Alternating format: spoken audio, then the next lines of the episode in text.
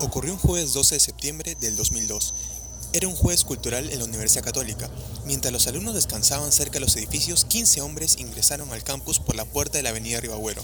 Cuatro de ellos se dirigieron al complejo de Intilac.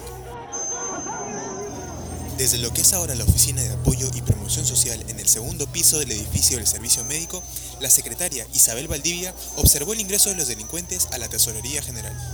Alguien gritó, están asaltando la tesorería no recuerdo quién fue. Por la ventana veo a dos tipos con armas que avanzan uno por el costado del Z y el otro por el jardín del capo.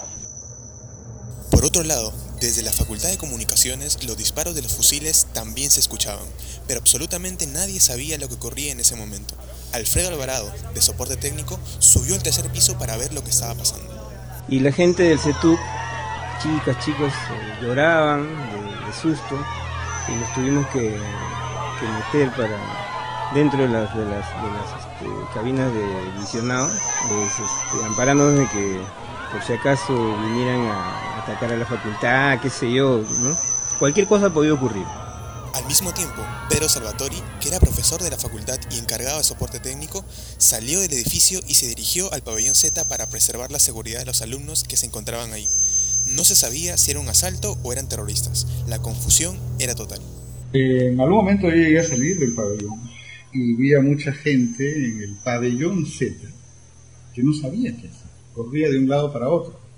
Yo les pedí a todos, métanse al laboratorio cuando ya eh, alguien decía, nos están atacando. En ese momento, se imaginan, no sabíamos si era un ataque terrorista o, era un asalto o qué cosa. No tenías ninguna comunicación, entonces solo se podía disparar. Los delincuentes robaron 26 mil soles y 3 mil dólares de la tesorería, pero ocasionaron un gran revuelo con los incesantes disparos de pistolas y fusiles de asalto.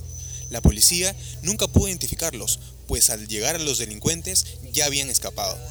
Luego del robo, las autoridades de la universidad ordenaron el cierre de las instalaciones por el resto del día.